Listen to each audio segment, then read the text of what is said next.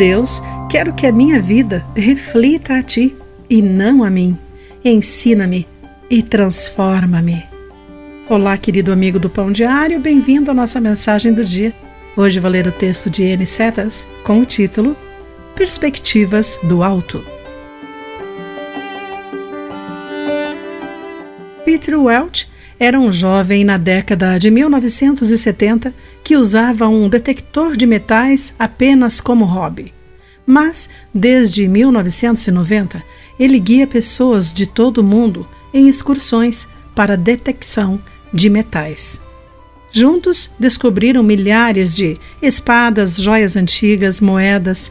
Usando o Google Earth, um programa de computador baseado em imagens de satélite, procuram padrões nas terras agrícolas no Reino Unido. O mapa lhes mostra onde as estradas, construções e outras estruturas do século atrás poderiam estar. O Welch diz: ter uma perspectiva vista de cima abre um mundo totalmente novo.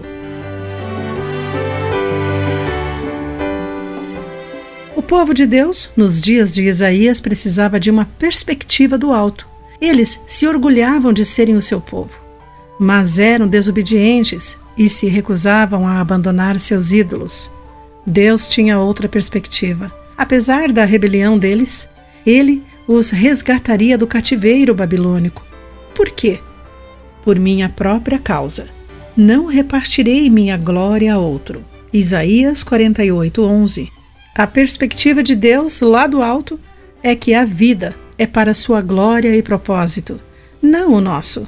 Nossa atenção deve ser dada a ele e a seus planos e a encorajar outras pessoas a louvá-lo também. A glória de Deus como projeto de vida abre um mundo totalmente novo. Somente Ele sabe o que descobriremos sobre Ele e o que tem para nós.